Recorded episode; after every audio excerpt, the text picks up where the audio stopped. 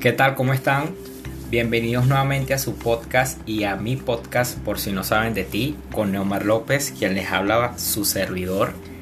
Eh, agradecido infinitamente por todas las reproducciones que tuvimos en nuestro primer episodio, ¿ok?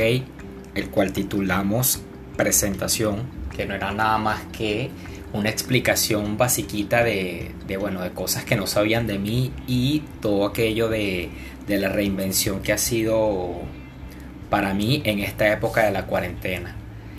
De verdad que recibí bastantes mensajes de apoyo de, de personas que, que, quiero mucho, que valoro muchísimo, que tengo años conociendo y que, que de verdad valoro porque ese espaldarazo es parte fundamental y motivación del por el cual hoy estoy grabando este segundo episodio. ¿Ok? Si se pueden dar cuenta, ya tenemos un audio un poco más mejorado, que esperemos que poco a poco vamos a ir avanzando y teniendo muchísimo mejor audio. Ok, quiero explicarles lo que pasó rapidito en el primer episodio. Ok, como le comentaba, yo tenía la idea de grabar un podcast hace un rato, no bastante tiempo, pero sí tenía un rato la idea rondándome en la cabeza. ¿Qué fue lo que pasó? Mi idea principal era grabarlo por Zoom, así de neófito soy en todo esto, que mi alternativa era grabarlo por Zoom. Cuando uno finaliza una reunión por Zoom, tienes dos opciones, si la grabaste, si le diste la opción de grabar. Se va a grabar en dos formatos, en audio y en audio y video Después que exporto el archivo en audio, doy con esta aplicación de la cual estoy hablando ahorita mismo, que se llama Anchor o Anchor. No sé cómo es la pronunciación real. Me pueden escribir para, para decirme qué tal, cuál de las dos es la opción real. El tema es que cuando le doy la opción de la configuración de mi cuenta, de todo esto para, para publicarse, exporto el archivo desde la computadora para esta aplicación y cuando subo el archivo se, se sube con una calidad bastante eficiente, ¿ok? Por eso es que se escucha muy bajito. De hecho, le coloqué esa canción de fondo de alguna manera como para, para mejorar el, el sonido, ¿ok? Cosa que, que se ayudó, pero no tanto como se quería.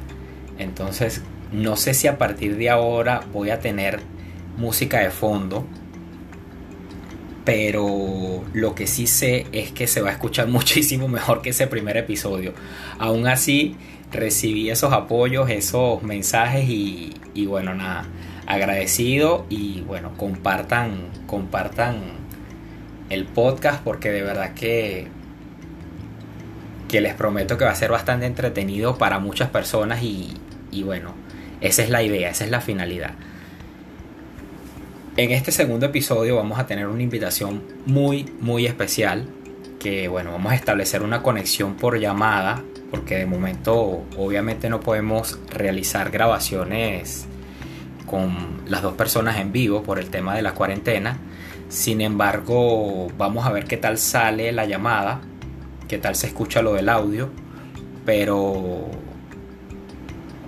lo que quiero explicarles es que es eso, es una llamada a través de la misma aplicación, la cual voy a hacer una, una voy a establecer una conexión a partir de este momento, ¿ok? Y ya se van a enterar de quién se trata. Espérense ahí un momentito.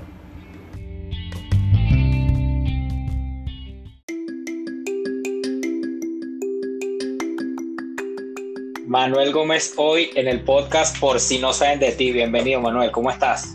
Gracias, gracias. Contento por, por bueno, por tu invitación a, a, esta nueva faceta que estás haciendo ahorita en medio de toda esta cuarentena, en toda esta problemática. Y bueno, y súper contento por ser la primera persona abriendo, abriendo tu programa, ¿no? Qué bueno, qué bueno, Manuel. Bueno, Manuel es mi pana del gimnasio y también, bueno, es uno de los entrenadores del gimnasio al que yo asisto. Manuel, a ver, ¿qué tal si nos cuentas y le cuentas a la audiencia un poco sobre el tipo de disciplina que, a la cual te desempeñas? Pues bueno, fíjate, este, mm, la disciplina en la cual más me desempeño, este, hoy en día es más que todo el entrenamiento funcional, ¿ok? Sin embargo, he hecho varios talleres, con, obviamente con, respecto al, área fitness. Este, tengo la, certificación también en lo que es el entrenamiento en suspensión como este RX y también certificaciones con, con de Les Mills. Ok. Bueno, ¿qué te impulsó, Manuel, a... Bueno, Les Mills es la disciplina, o se dice disciplina, Manuel, algo así, o categoría. Es el, es el programa porque dentro del... O sea, okay. Les Mills es como que la empresa, pero dentro de Les Mills como tal son muchos programas de entrenamiento, de los cuales hay como Body Flow, eh, Body Combat, que obviamente es uno de los que más te gusta a ti, eh, eh Grit, entonces son, son varias disciplinas. Les Mills es como, es la marca prácticamente. Bueno, exactamente. Eso justamente quería hablar porque, a ver, al gimnasio al que voy eh, está certificado en Les Mills, ¿verdad? Y bueno, varias de las clases a las que asisto es básicamente de este programa, ¿no? Está Body Combat, Body Attack, también dan cross training, funcionales como la clase que voy de Manuel. Y bueno, nada, ¿Qué te impulsó, Manuel? A ver si nos puedes contar un poquito, ¿qué te impulsó a, hacer esto como que convertirte en entrenador fitness? Mira, este, desde muy chamo siempre me ha gustado entrenar, ¿no? Como quien dice, este, estar en forma, verme bien. Creo que todo el mundo, este, obviamente se quiere ver bien, ¿no? Pero en este momento, en esta etapa, tendría yo, no sé, este, 18 años, algo así eh, y todo comenzó fue en el, en el liceo o en el colegio, con un grupo de amigos. En ese momento, obviamente, este, en los gimnasios no te permitían la entrada a menores de, de 17 años. Tenías que ser mayor de edad. A partir de 18 años, ya tú podías, este, como quien dice, inscribirte en un gimnasio y, y entrenar, pues. Este, obviamente cuando llegamos a, cumplir los 18, porque ya, ya veníamos varias, varios amigos, un grupo de personas este, que estudiábamos juntos en el liceo, decidimos inscribirnos en el gimnasio porque todos ya teníamos 18 y andamos como que con la fiebre, oye, vamos a hacer ejercicio y tal. ¿Sabes? Ese tipo típico grupito, sí, grupito de colegio que, mira, vamos a jugar futbolito, vamos a jugar pelotique goma, vamos a hacer esto y todo era como que en cambote, todo era junto. Entonces, todo era en grupo. Sí, entonces un día, eh, pasando por allá por en, Venezuela por, por la Candelaria con, con uno de estos panas, este, pasamos por ahí por un edificio, que el, edificio tiene, tiene un, un gimnasio. Ahí fuimos a averiguar y eso, buscamos la inscripción y se lo dijimos a los otros panas del colegio. Total que bueno, eso fue una inscripción en Cambote como de 10 personas, pero al final las 10 personas se convirtieron como en, como en 3, que fuimos los, como que los que quedamos ahí fiebrudos y enganchados con, con el entrenamiento. Y bueno, nada, al final de esos tres fuimos quedando dos y, al, terminar todo esto terminé siendo yo como quien dice el, más disciplinado. Y ya ahí después sí seguí más tiempo en el gimnasio como tal, ¿no? Y bueno, volviendo a tu pregunta, este, yo realmente jamás pensé que, iba a ser instructor de, de, ejercicios, de, de entrenamiento, de que iba a ser sea, jamás, nunca, nunca en la vida me pasó por la mente eso. Pero bueno, dadas las circunstancias que, que bueno, pasó en nuestro país, yo, yo llego aquí a, a, Panamá, recuerdo, bueno, que ya, ya cumplí los cuatro años, llego un, he hecho hoy, hoy 17 estoy cumpliendo cuatro años ah. aquí en, en Panamá. Sí, bueno, este capítulo este capítulo se está grabando el 17 y bueno, sale el próximo viernes. Exacto. Entonces, cuatro años entonces. Sí, cuatro años de que llegué, fíjate de lo, rápido que pasa el tiempo. Y, nada, yo llegué aquí a, Panamá, yo vine nada más solamente por un mes. Este, yo tengo, yo tengo familia aquí, o sea, bueno, tengo una tía, un tío y mis dos primitas. Este, yo llegué aquí por un mes simplemente a, ver, a chequear, porque en principio yo me venía con un pana y la novia de ese pana.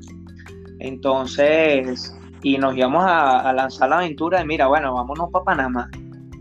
Pero yo les digo a ellos, mira, antes de irnos para Panamá, claro, yo después pensando la cosa ya después que estábamos nosotros hablando y ya íbamos a comprar los pasajes, yo le digo a, a Will, que, es un gran tatuador ahorita en, en, Miami, creo que uno de los mejores tatuadores este, hoy en día en Miami. Este, yo le digo a Will, este, mira Will, vamos a hacer una cosa. Yo tengo una tía allá en Panamá que está viviendo allá en Panamá. Déjame preguntarle, porque, o sea, yo, nosotros no sabemos cómo es eso allá. Déjame preguntarle a ver qué, ningún, qué, ningún si me da. antes. ¿Cómo? Ninguno había venido antes a Panamá. No, no, no, yo no había venido nunca aquí a Panamá. Entonces yo le digo, mira, Will, yo voy a llamar a mi tía para, para hablarle y decirle que a ver si yo puedo ir un mes y más o menos tanteo a ver que, cómo es Panamá, cómo es la cosa y todo esto. Bueno, total del cuento que, que nada, yo hablé con mi tía, mi tía sin duda alguna me dijo que no, sí, vente, después venir, tal.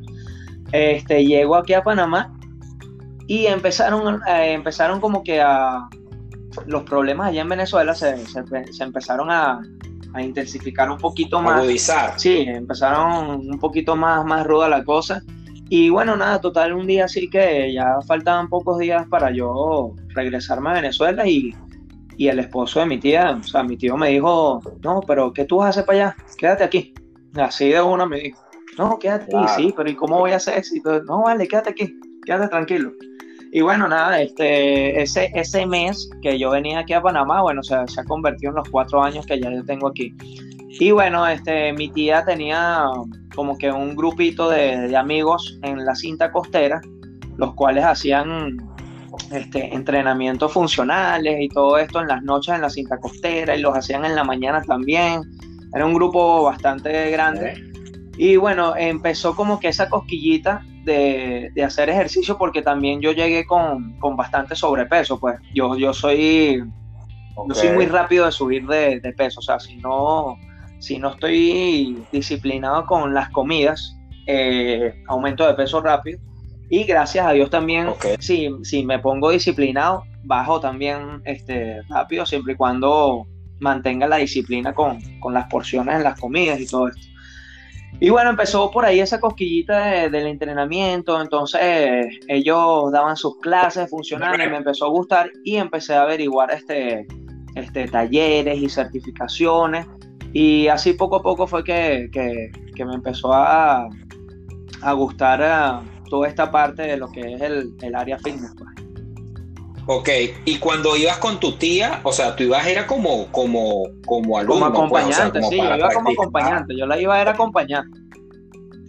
Claro, y motivado que, eh, bueno, estabas un poquito sobrepeso, como dices, y de alguna manera querías como que, bueno, activarte para no seguir aumentando y todo eso. Sí, sí, no, porque está, de verdad, esa, cuando yo llegué aquí, mira, yo estaría pesando, no sé, como 92 kilos, algo así, de verdad, y yo tengo fotos por ahí en mi Instagram, o sea, tengo la cara así redonda, parezco un cochino.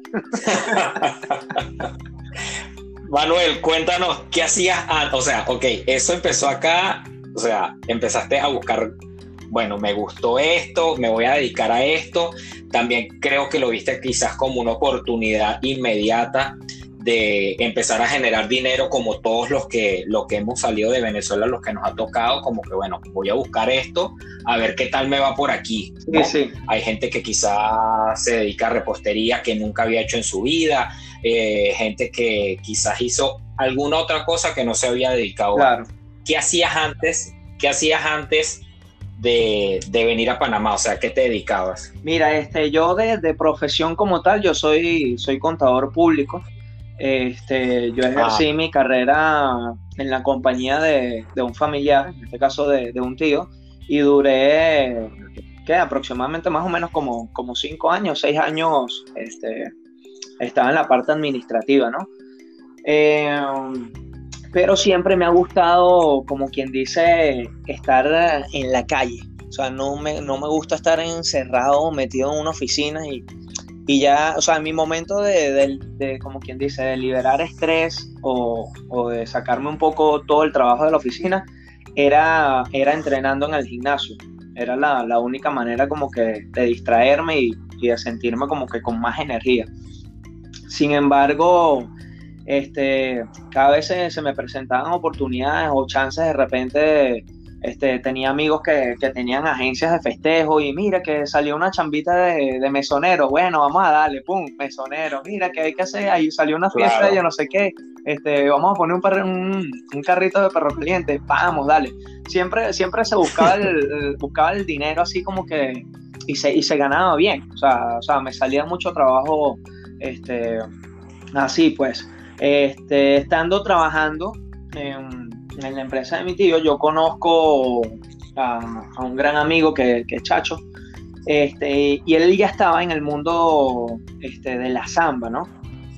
Él estaba en el mundo de la samba, de, estos grupos de shows de samba que van a los matrimonios, a los 15 años. Sí, 15 años. Sí, entonces yo conozco, yo conozco a este loco y me empieza a meter como quien dice en ese mundo, pues empiezo a conocer mucha gente del, medio este, de la samba como tal. Y, nada, un día estando con, con unos amigos, hay una de las muchachas que es garota, este, me dice, coño Manuel, ¿por qué tú no te pones a bailar? En ese momento obviamente este, me veía bien y todo esto. Y me dice, y yo le digo, pero...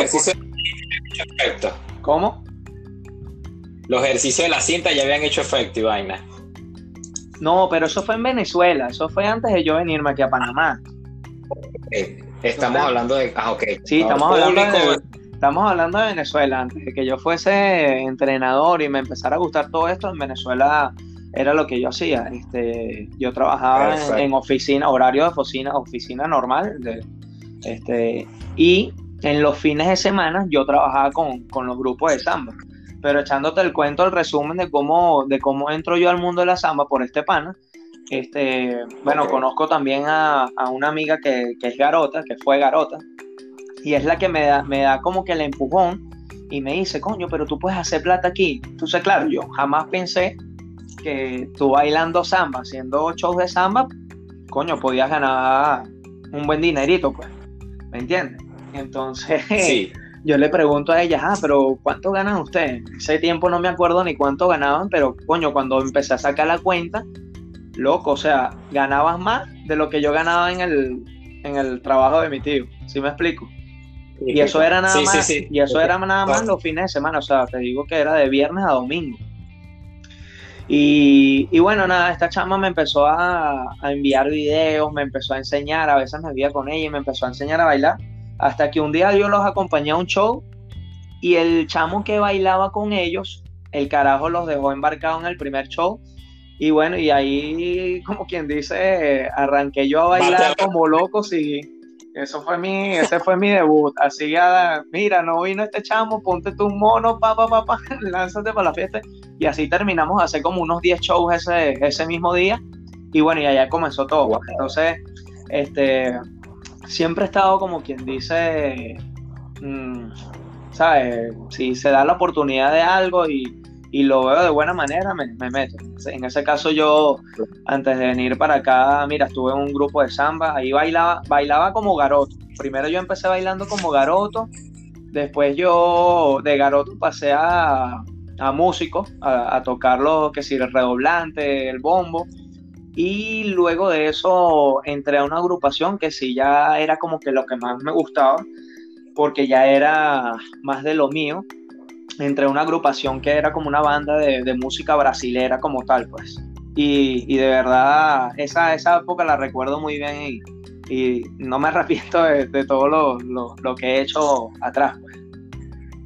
Claro, no, porque de alguna manera eso te llevó, al final todas esas experiencias son las que llevan a uno a, tener cuentos chéveres de decir, hey, yo no es que llegué aquí de un día para otro, sino que pasé por un proceso de reinvención constante, como que, a ver, lo que yo percibo de ti es que no necesariamente te dedicabas única y exclusivamente al contador. No, Mucha gente quizás dice, a esto estudié y a esto me dedico y en esto me jubilo y tal. Chévere por esa gente, o sea, ojo, no lo estoy criticando, pero de alguna manera como que hay gente que se encasilla en el tema de su profesión y como que, bueno, y les va bien, ojo, y les va bien y se quedan allí. Sí, exacto. Tú diversificaste Yo, yo por lo menos a mí no me, no, me gustaba, llegó un momento que ya sí, o sea, te lo digo, me, me obstinaba estar metido en la oficina.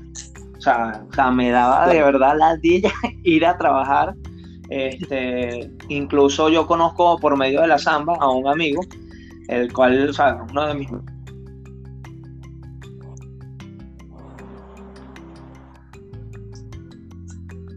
él ya pertenecía al grupo de la samba, tenía su grupo de samba y todo. Eh, lo conozco y él fue uno de mis primeros este, socios, que fue cuando yo renuncié al, trabajo ahí de, oficina como tal, mi tío, que, para él fue como que un, un golpe fuerte porque nunca se imaginó de, que yo iba a hacer eso. Pues. Este, sin embargo, bueno, yo, yo pienso que siempre hay que avanzar y, y si se dan oportunidades, mira, hay que, hay que tomar el, riesgo, pues uno, uno nunca sabe si las cosas van a funcionar o no, siempre y cuando uno no tome la decisión de, de, si hace el paso, ¿no?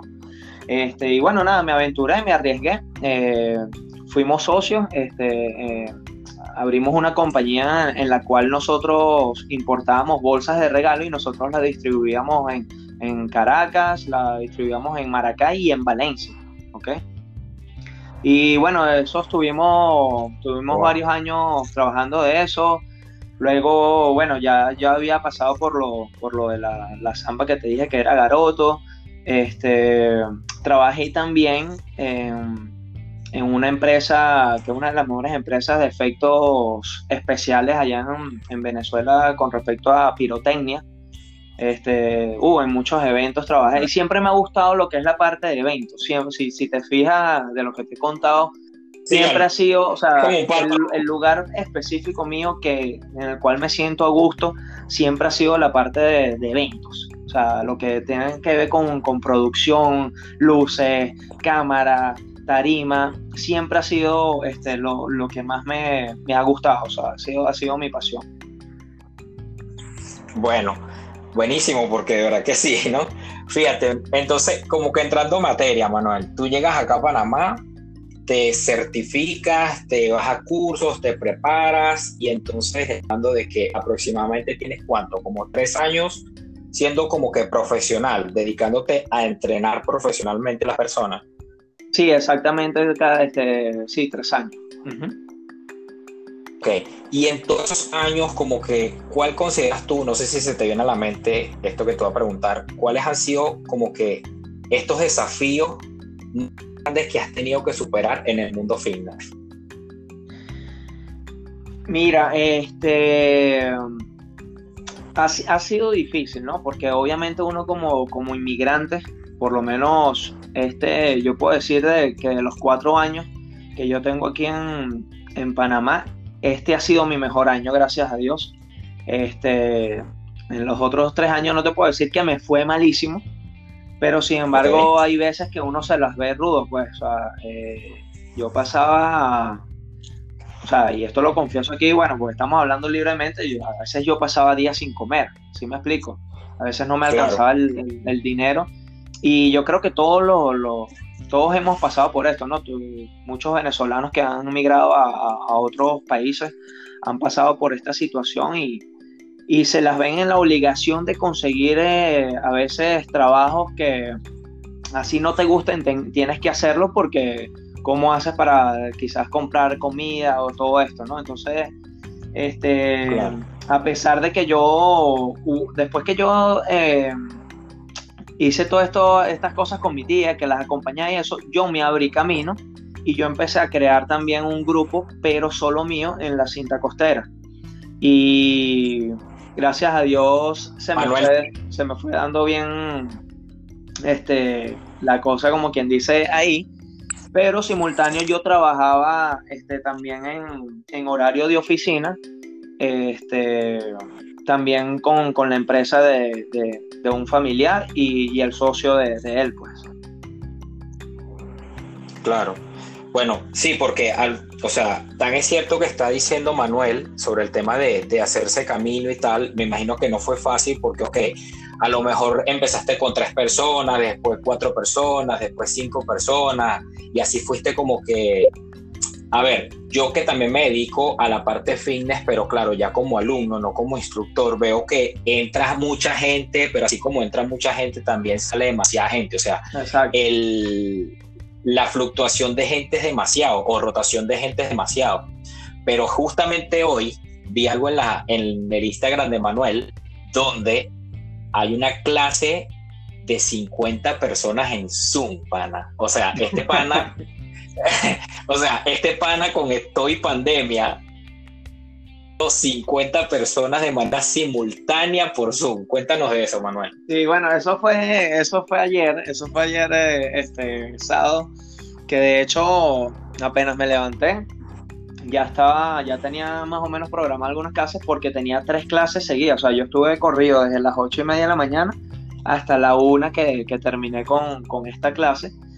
Este, y bueno, nada, me hicieron la, invitación para, dar una, clase funcional, pero no me esperé que, la cosa iba a ser tan, tan brutal así, ¿no? Ya cuando me empiezo a conectar, ok, bueno, se empiezan a conectar tres personas, cuatro personas, porque uno, se, no está acostumbrado a eso, y más que todo en la mañana, este, a muchas personas le da pereza entrenar, y bueno, llegó un momento que que ahí se empezó a conectar gente y gente y gente y gente, entonces cada vez los cuadritos se ponen más chiquiticos, ¿no?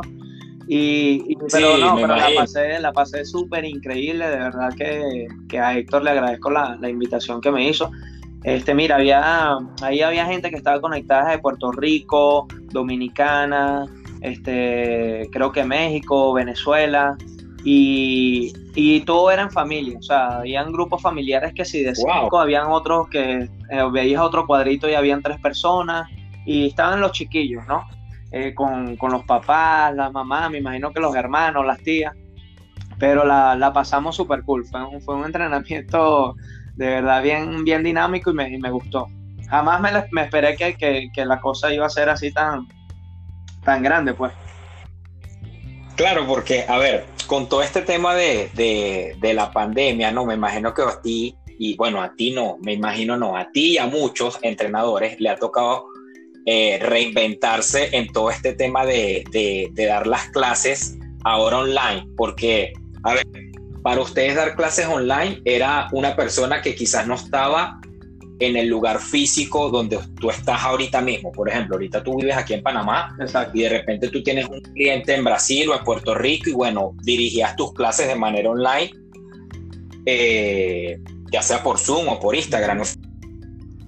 Pero ahora, con el tema de la pandemia, es a todo el mundo estando aquí mismo en Panamá. O sea, eso ha sido, creo yo, uno de los grandes retos que ustedes han tenido que enfrentar durante toda esta pandemia, ¿no? Sí, sí, bueno, este, yo, yo en, lo particular, yo no tenía anteriormente, yo no, no hacía, y, creo que nadie, este, hacía este tipo de, entrenamientos online y eso porque, ¿sabes? No, quizás no lo veíamos este, tan funcional en el sentido de que, o sea, ¿cómo vas a entrenar a alguien que está en México y tú estás aquí en Panamá por medio de una pantalla, por una, ¿sabes? como que ah, esto es demasiado fastidioso, no sé, es lo que de repente quizás pensamos mucho. Yo, yo jamás pensé que, que, podía suceder esto, ¿no? Y creo que nadie. Pero, pero bueno, dadas las circunstancias, este, en este caso yo no quería que el trabajo que yo estaba haciendo ya con, con mis clientes este, personalizados, más que todo, este, se perdiera por la situación. Entonces, nada, yo solamente paré, creo que fue una semana antes de que, que se colocara todo, todo esto de la programación de la salida, que si los hombres salen los, tal día, tal día, las mujeres tal día, tal día, ¿no? A, que se pusiera más, más rígido la, situación. Entonces, nada, yo hablé con cada uno de ellos y estuvieron de acuerdo en, en seguir los entrenamientos vía online muchos de ellos este, también se, asombraron porque no lo veían también funcionar, no, no se sentían como que, ah, bueno, vamos a hacerlo por, como por hacerlo. Pero luego que ya yo programaba los entrenamientos para cada uno de ellos, o sea, sí se dieron cuenta que a pesar de que no teníamos los implementos, quizás que tenían en el gimnasio de, su, de su PH, este, con botellones de agua, este, con algunas bandas o ligas que, tenían en casa, o con algunas mancuernas, o con algunos bolsos, con, metiendo libros o paquetes de comida en el bolso. Este, estábamos haciendo un excelente trabajo y bueno, gracias a Dios, eh, todos ahorita están súper contentos con, con el trabajo que estamos realizando. Claro, tú acabas de tocar un punto bien importante y que es algo que, que mucha gente quizás quiere saber eh, sobre el tema del uso de lo que se tiene disponible, porque a ver, existen dos diferencias bien grandes y bueno, eso te lo voy a dejar a ti para que lo expliques, pero yo lo voy a mencionar, sobre la diferencia entre musculación y funcional. ¿verdad? Hay gente que se dedica a la parte de musculación que, que, bueno, ya tú lo irás a explicar, y la parte funcional, que es a lo que tú te dedicas con mayor, con mayor, en mayor más frecuencia. mayor frecuencia. Tú nos puedes explicar como que la diferencia de esa parte, porque yo creo que la gente de musculación es la que quizás ahorita está pasándola peor, ¿no? Porque quizás no tienen todos los, la cantidad de implementos que pueden tener en un gimnasio apenas la parte funcional, que es más, más, más práctico para hacerlo quizás en casa con, con el mismo peso corporal o con cualquier cosita que se puede improvisar. Cuéntanos un poquito de eso. Sí, bueno, todo depende de, de, lo que quiera la, la, persona, ¿no?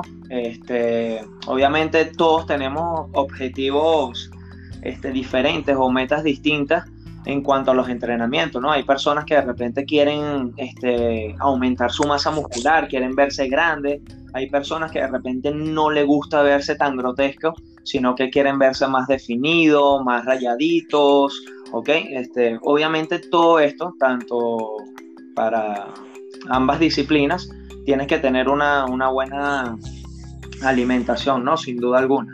Lo que es la parte de musculación es, es más que todo buscar esa hipertrofia muscular, ¿no? Eh, si, si, vamos a ese punto, eh, un ejemplo pueden ser los fisiculturistas, ¿ok? Que obviamente tienen que, entrenar este, muy duro, este, trabajar con, mucho peso, en este caso en, los gimnasios, con, con prensa, con poleas, con, con mancuernas, todo este tipo de implementos que generan este tipo este, de, entrenamiento, ¿no? Que va más enfocado a cada, a cada, músculo. Así como cuando vas al gimnasio, ah, bueno, el lunes voy a entrenar pecho y bíceps, el martes voy a entrenar este, piernas, el miércoles voy a hacer eh, espalda y tríceps, ¿no? Entonces ya como que su cronograma está basado en eso. Lo que es el entrenamiento funcional, en, en lo particular para mí, o sea, yo lo definiría como, o sea, es, entrenar con propósito. Este, el entrenamiento funcional lo puede realizar cualquier tipo de persona también, ¿ok? Tanto una persona de tercera edad, quizás una persona de tercera edad, si vamos al caso de, la musculación, no te, si se pone una máquina de pecho o de press o algo así, quizás no te maneja un peso este, bastante considerable o de repente no se siente, no se siente cómodo. Pero si vamos a la parte funcional, como, como la palabra lo dice, la, la idea es que el entrenamiento funcional, aparte de que tú lo puedes realizar con implementos, herramientas, tú lo puedes hacer también con tu propio peso, ¿no? Y muchas veces este, creemos que, que, es fácil, pero cuando vamos a, a la práctica como tal, este, a muchas personas se, se les dificulta. En el caso, por ejemplo, un ejercicio que yo, que yo hago mucho con, con mis clientes y mis alumnos es el, el, burpee. Entonces, no toda persona de repente te hace un burpee este, bien, ¿sí me explico? Porque utilizas tu propio peso corporal y entonces hay personas que ni siquiera su propio peso lo pueden controlar o lo pueden manejar. Este, en este caso, de repente haciendo una pechada, haciendo un push-up, que no es lo mismo a que esté totalmente este, en plancha, a que apoye las rodillas. Pero son cosas que, bueno, uno va aprendiendo en el, camino y también que, uno le va como que dando esa enseñanza a, cada uno de, los alumnos. Obviamente el entrenamiento funcional este, es como que más completo, ¿no? Porque te ayuda tanto a la fuerza, velocidad, resistencia, agilidad, eh, flexibilidad. En cambio, la, parte de musculación o solamente entrenar con, máquinas, quizás, ok, puedes verte muy grande, puedes verte muy, muy papeado, pero, ¿sabes? A la hora de correr, a la hora de hacer este, movimientos de agilidad, este, quizás te pongas un poco más lento.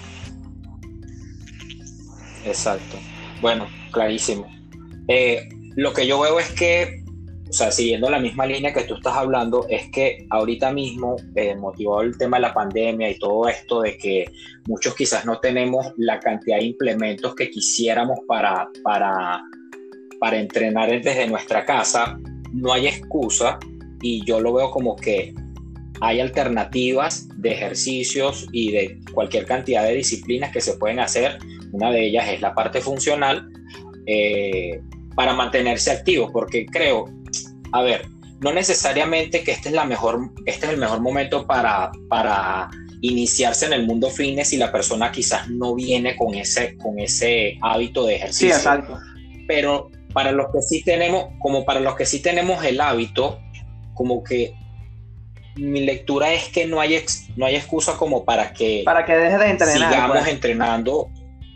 Exactamente. Me explico, podemos seguir entrenando con eh, el peso corporal o con cualquier alternativa. Yo tengo pesitas hechas con botellas de agua, o sea, con, o sea, con cualquier cantidad de cosas y efectivamente con cualquier cosa, a pesar de que no tengas nada, este, o sea, puedes trabajar con, con garrafones de agua, hacer barras o hacer pesas con garrafones de agua o llenarlas de, arena, este, trabajos con, hasta con las mismas sillas de, tu comedor, este, con los esquineros de, la, de las mesas.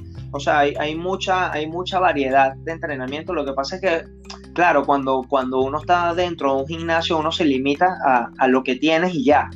Pero cuando te encuentras en este caso con la situación que tenemos, tú dices, ajá, y ahora cómo yo hago este ejercicio, pero si no tengo la máquina. Entonces, tienes que buscar este, la solución o la opción de, cómo tú, hacerlo, ¿no? De repente puedes comprarte unas ligas de estas tubulares o algunas bandas cerradas y quizás no sea lo mismo, ¿ok? Pero te mantienes activo y de igual manera entrenas este, con, focalizado a, según lo que vayas a entrenar, ¿no? Eh, la idea es que tú programes tu semana de acuerdo a, tu entrenamiento y a lo que vayas a realizar en este caso. A, tus objetivos, pues como lo comentaste. Y, y, lo que opino yo para, para complementar tu comentario es que no necesariamente todo lo que está en Instagram Live o toda cualquier persona que se considere como que entrenador es un buen entrenador. Entonces yo considero que ustedes tienen que buscar una persona idónea si están iniciando en, este mundo fitness y desean iniciar como para mantenerse o para despejarse, desestresarse, buscar una persona idónea, ya sea como Manuel o como cualquier otra persona, pero documentese bien sobre la persona para no arrancar de manera errónea. No sé si me... Sí, bueno, hoy, hoy en día yo también he visto que este claro, también la, situación ha puesto como que en competencia a todo el mundo, ¿no? Este, he visto mucho, muchos live, he visto mucho, muchos Instagram, este, en donde muchos entrenadores entrenan conmigo, que yo soy el mejor y que yo no sé qué, y que yo tengo el mejor programa, ¿sabes? Como que esa, esa insistidera en, que la persona tiene que estar con ellos, con ellos. Yo creo que aparte de eso, es la conexión que quizás tú tengas con, la persona y que esa persona vaya a ti y te busque, ah, bueno, yo quiero entrenar contigo porque me siento cool entrenando contigo. Yo creo que más allá de, hablar o decirles, es la conexión que de repente puede escribirte una persona, como a veces me, me escriben a mí personas que ni, conozco ni he visto, y me dicen, oye, ¿cómo hago para entrenar contigo? Y se meten en, el programa que yo tengo. Yo no soy partidario, en este caso sí, sí, ven mi, mi Instagram, yo no soy de dar mucho live, porque también el dar live mm, no es porque no quiera quizá este, enseñar lo que yo hago, pero, pero sí es agotador. Veo que hay muchos entrenadores que hacen live todos los días y, y gratis, ¿sí me explico, no? No tengo nada en contra de esto, si la persona se siente bien haciendo esto, pero yo creo que le podemos sacar más provecho hacer un trabajo más específico, porque también cuando tú haces live tú no sabes quiénes están entrenando y quizás tú puedes tener, tú puedes tener ahí, este, no sé, porque hay personas que tienen 70 mil seguidores, pero cuando ves están conectados nada más 10, entonces tú no sabes si esos 10 en verdad están entrenando, ¿ok? Están como el video de la gordita allí comiendo y, y la tipo entrenando. Entonces tú no, no, no llevas como quien dice, en verdad, bueno, a cuántas personas yo estoy llegando en verdad, a cuántas personas le está interesando realmente lo que yo estoy haciendo. ¿Ok? Entonces yo prefiero quizás enviar un mensaje por, o quizás hacer un live, pero con un mensaje de que, ah, ok, yo tengo un programa de entrenamiento, que el cual es privado, ¿ok? Y obviamente ya la persona te, te, contacta a ti directamente. Pero creo que es muy agotador hacer todos los días un live este, simplemente por, buscar seguidores o porque te den live. Eh, igual hay personas que, que dan screenshot al, finalizar el live y entonces tú ves, no, se conectaron 200 personas, pero ok, las 200 personas no hicieron, no hicieron el ejercicio, o sea, son personas que se conectaron, entraron y salieron, ¿sí me explico? Es verdad. Sí, sí, sí. Tú no, tú no llevas, tú no llevas como quien dice este, un número exacto de en verdad sí, si esos live a ti te están funcionando o no. Claro. A ver, Manuel, ya conocemos al Manuel, Manuel entrenador.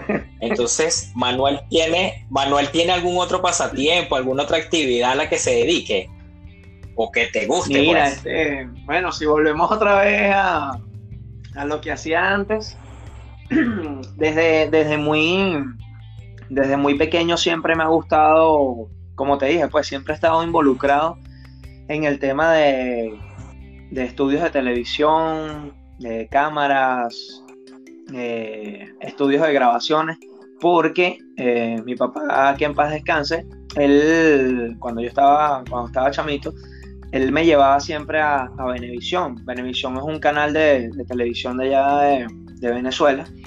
Y okay. mi papá era, era productor este, de, algunos programas de, ahí de Venevisión y era de estos programas este, humorísticos, no sé si se acuerdan de, este, bueno, él trabajó de hecho con, con Joselo, este, trabajó en, en Cheverísimo, o sea, trabajó en varios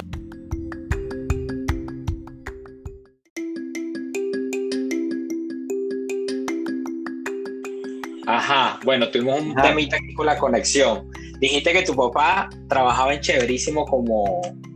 Sí, como productor. Él, estaba tras de cámara, pero él, estaba en la parte de lo que era este, producción como tal. Pues. Era gerente de producción.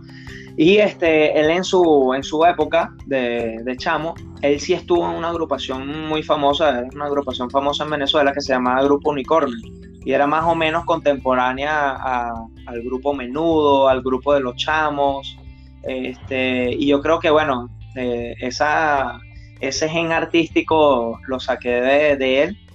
Y desde Chamo siempre me gustó la, música, cosa de que era una de las cosas que yo quería estudiar, yo no quería estudiar eh, contaduría pública, eh, de hecho antes de yo entrar a la universidad, yo hice un casting para, una agrupación en Venezuela, la cual quedé.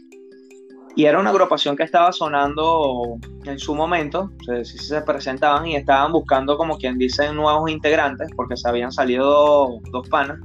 Y un amigo que yo conocí en la universidad, este, estaba con ellos y me dice, mira Manuel, sabes que se salieron dos chamos de, aquí del grupo, este, yo les hablé de ti, eh, les pasé un material que tú ya me habías enviado antes, les gustó y quieren que estés dentro del grupo. Entonces, ¿sabes? Estaba yo en ese dilema, ¿qué hago? Porque yo dije, bueno, sí, ok, yo puedo meterme en la, en la universidad, pero si estoy dentro de la música, olvídate que voy a estar pendiente de, estudiar. Entonces, pero bueno, nada, yo creo que si te, si te pudiese ser sincero, yo creo que eso es una de las cosas de las cuales me arrepiento de no haber hecho. Yo creo que, que me hubiese ido muy bien si, si tomaba la decisión, a pesar de que no me va mal ahorita, porque creo que no son situaciones y momentos que, uno, que uno vive, ¿no? Pero pero hubiese tomado la decisión de que si vuelvo atrás, hubiese tomado la decisión de, ingresar a esa, a esa agrupación porque era una de las cosas que más me gustaba, que era cantar. Sin embargo, poco a poco, y fue, y fue uno de mis sueños, este, yo decía, bueno, en algún momento, ¿sabes? Saldrá otra oportunidad y, se, se, harán las cosas. Este, típico de, de, una persona que le gusta la música, este, soñaba quizás en subirse en la tarima de Sábado Sensacional, que es, una, que es un programa muy, muy reconocido. Sí, entonces, ¿sabes? Uno de mis sueños, coño, yo quisiera estar en algún momento en Sábado Sensacional y vaina y tal. Pero bueno, en el camino se me, se me, colocaron oportunidades que de hecho llegué a estar en, Sábado Sensacional, no como solista o, o, con alguna agrupación, pero sí como corista pero ya era como un sueño cumplido, verga, estuve aquí, ¿sí me, ¿sí me explico? Estuve con un gran amigo claro. Eh, que, que él, él, fue integrante de, una agrupación también muy conocida que se llama Punto 5, él es Alberto Hospitales y bueno, yo fui corista en su momento cuando él empezó su carrera como solista, estando con él allá, este, yo era uno de, de sus coristas. Y así como eso, otras cosas, este, se me dio la oportunidad también de, entrar en una agrupación, este, la cual estuve bastante tiempo también, que se llamó El Bandón, que El Bandón era una agrupación bailable, era una agrupación... La cual sí, era una agrupación que se encargaba de amenizar este, fiestas como corporativas, 15 años, bodas, todo este tipo de cosas.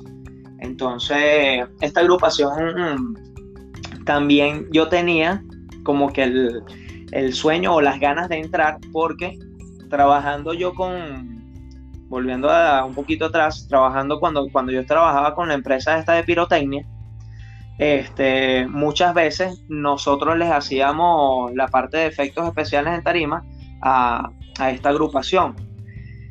Y yo conocía al manager de ellos, que, es Germán Hernández, que él es hermano de, Oscar Hernández, que es Oscarcito, uno, un excelente compositor que, bueno, que ha hecho unas locuras ahorita con, él, fue uno de los, de los compositores de, del Anillo de Jennifer López, de Tiburones ahorita de, Ricky Martin y, como esos otros cantantes, ¿no? Eh, y ellos eran dueños de esta, de esta agrupación. Y entonces yo hablando con, mi jefe en ese momento, que, era, que es Carlito Querales, yo le digo, coño, Carlos, tú, tú no le puedes decir a, Germán para, para, coño, para ver si me hacen un casting, para ver si yo entro en la agrupación, que yo no sé qué más. Entonces él le dijo y me pautaron, creo que no me acuerdo, creo que sí, me pautaron una fecha en una oficina porque casualmente uno de los chicos de la agrupación se, se iba de Venezuela. Y bueno, total que, me escucharon y, quedé en la agrupación y de verdad súper contento. Este, estuvimos haciendo muchos shows este, privados, eh, compartiendo también con, artistas a los cuales yo admiro como tarimas como con Guaco. Este, de verdad que, que, fue una experiencia bien, bien bonita y, y son las cosas que, siempre tengo, ¿no? Siempre me ha gustado la música y a veces yo me pongo a hacer live y canto. Eh, es, una de mis, es una de mis pasiones. Incluso, ahorita recordando, uno de mis primeros trabajos aquí en Panamá fue cantando. Este, yo llegué y era lo primero que yo estaba buscando ya después que mi tío me dice, no, mira, quédate aquí en Panamá, que, que carajo vas a hacer ya en Venezuela. Y entonces empecé a, buscar agrupaciones y como que, este, a enviarles el material o, lo que yo hacía en Venezuela. Y hasta que tuve el contacto con, una, empresa de eventos aquí, que ellos tenían también una, banda. Y bueno, nada, un día me, reuní con, el dueño, me escuchó cantar y le gustó. Y con él, con ellos hice varios, varios tanto aquí en Panamá como en el interior de aquí de Panamá, pues. Eh, fue uno de mis primeros trabajos realmente aquí en, en, Panamá. Manuel, increíble. O sea, garoto, contador público, músico, entrenador, corista, empresa de pirotecnia. De toda vaina. Co comercial. de bolsa.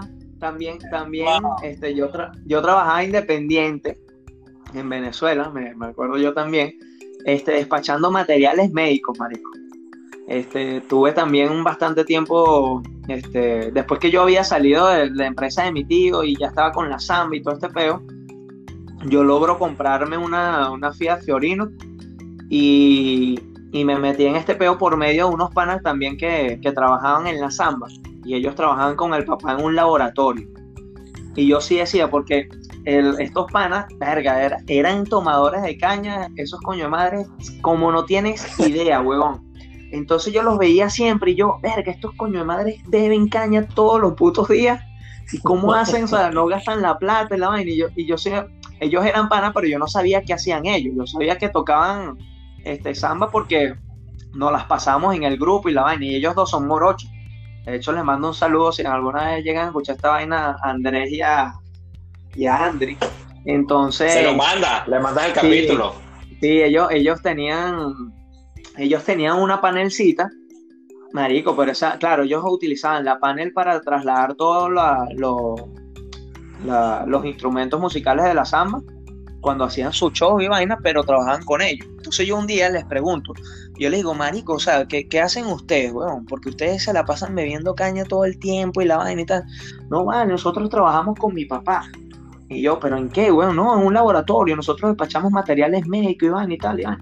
Y se hace plata y vaina. Y entonces fue cuando ellos me dijeron, coño, trata de conseguirte una, una panelcita o un carrito con, con cabina que nosotros te metemos ahí. Y bueno, y así fue, pues compré una, una Fiat Fiorino que al, principio me sacó canas como no tienes idea porque la vaina se me apagaba. La segunda. Eh, sí, sí, ya, ya, ya estaba usado, pero como tenía mucho tiempo parado, sabes que cuando empiezas y, arranca, como quien dice, a funcionar la, el, carrito empiezan a salir ese poco de cabras al carro, que si la base del motor, que si la base del amortiguador, que si yo no sé qué. Y bueno, y así estuve. Loco, que, o sea, duraba una semana trabajando y me paraba dos. Duraba una semana trabajando y el carro se paraba dos. Hasta que, coño, tuve que hacerle, o sea, lo llevé a un mecánico, un panita, y me dijo, mira, Manuel, esto te va a seguir jodiendo así, pero tienes que hacerle motor. O yo te lo puedo poner a funcionar, pero se te va a pagar en cualquier momento. Y bueno, hasta hasta que le hice el motor a la vaina y bueno, y ahí santo remedio. Empecé a, a trabajar súper bien en, en, este laboratorio de los cuales entré por medio de estos panas. Y, y con esa, esos mismos clientes a los que yo les llevaba las medicinas y todo esto, que eran más que todo droguerías, este, yo empecé a entregarles mi tarjeta, porque muchos de ellos no tenían transportes. Entonces yo me los ofrecí, oye, mira, si necesitan hacer un traslado de, su mercancía, aquí tienen mi tarjeta. Mi... Y bueno, así fue, así fui armando mi, cartera de clientes que llegó un momento que ya yo no iba al laboratorio, porque ya yo, ya yo cobraba mi tarifa con las droguerías. Entonces me salía más trabajo con las droguerías que, con el mismo laboratorio. Y bueno, y pues entonces por ahí ya se empezó como que a, a encarrilar la cosa mucho mejor y ya tenía una cartera de clientes a los cuales yo le, hacía su, su, despacho diariamente. pues. Sí. Claro. Bueno, Manuel, fíjate algo. Hay algunas otras tres cositas, porque digo, hemos hablado cualquier cantidad de minutos y nos has contado super experiencias, ¿no? Hay tres cosas que no sepamos de Manuel, pero a ver, no tres cosas en la parte profesional, de que me dedique a esto, de que me dedique a esto, tres cosas que quisieras compartir y que creas que no saben de Manuel? Tres cosas que, mira, verga, me la pones difícil, ¿no? Porque cosas que, que, quizás ahorita yo, yo te conté, hay personas que ni, ni puta idea tenían en cuenta de que, de que, de que yo lo hacía, ¿no? Hay gente que a veces se sorprende y tú cantas. Sí, sí, yo canto, pero normal, pues, ¿me entiendes? Este, me pasó, me pasó. Cuando vi un live tuyo, Canta, bestia, Manuel canta, qué bien. Sí, sí, sí. No, y menos mal que no hay videos por ahí bailando samba, porque si no, imagínate la gente, mire, y también frente garoto. Hay, hay veces que me echan mucha broma, porque me dicen, pero es que tú haces de todo, y yo no sé qué, que estás aquí, estás allá.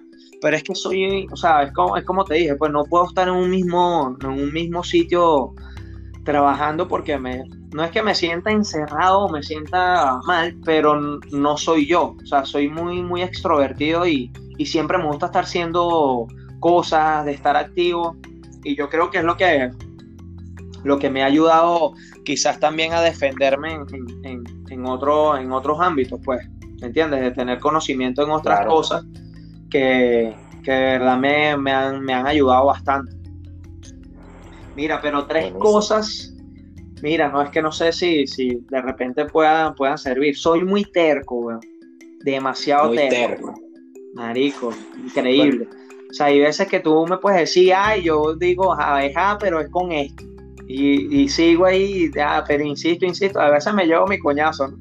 Pero, pero soy, soy terco.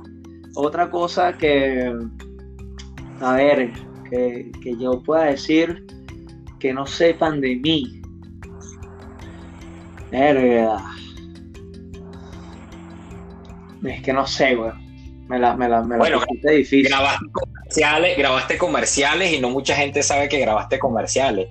Ah, bueno, sí, sí hice unos clips de, este, comerciales aquí en, aquí en Panamá. Incluso también estando chamo, hice unas cositas este, también en revistas y, y, eso tipo modelito allá en Venezuela.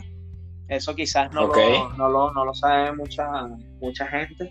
Y que otra cosa más este, que yo les pueda decir que la persona no sepa de mí, este, verga, no sé, es que me, la, pusiste difícil y, eso que, el, programa. sí. O sea, yo creo, no, pero digo, hemos hablado cualquier cantidad de cosas que yo estoy seguro de que mucha gente que va a oír esto que te conoce, Manuel, no sabe de ti. Y entonces yo creo que esta pregunta yo la hice porque es como una pregunta de rigor para cerrar el programa, pero estoy seguro, ya esa, ya esa pregunta quedó súper respondida en cualquier cantidad de preguntas de, de, anteriores a esa.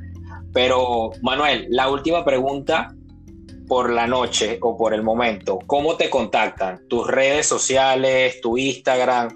A ver, alguna persona que quiera contactar a Manuel porque, bueno, nada, quiere iniciarse en el mundo del, del fitness y no sabe cómo, o para que vean el trabajo de Manuel antes de contactarlo quizás, por favor, el micrófono es este, tuyo. Me pueden seguir a través de arroba Manuel con doble L coach.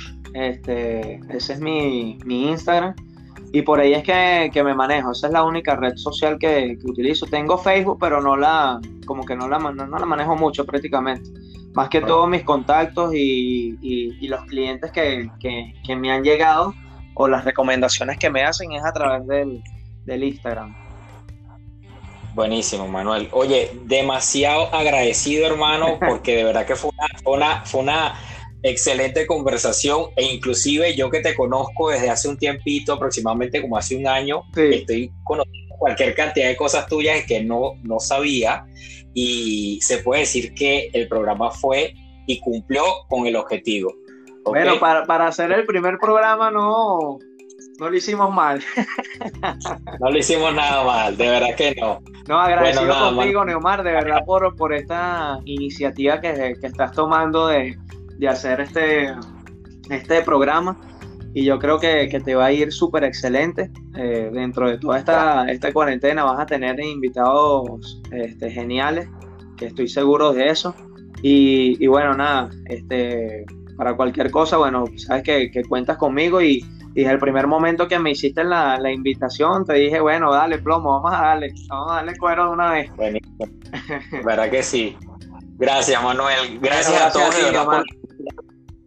Ok, por la confianza, por oír este episodio. Y bueno, nada, estar atento en los próximos episodios. Síganme en las redes de Instagram a través de arroba Neomar Enrique. Gracias.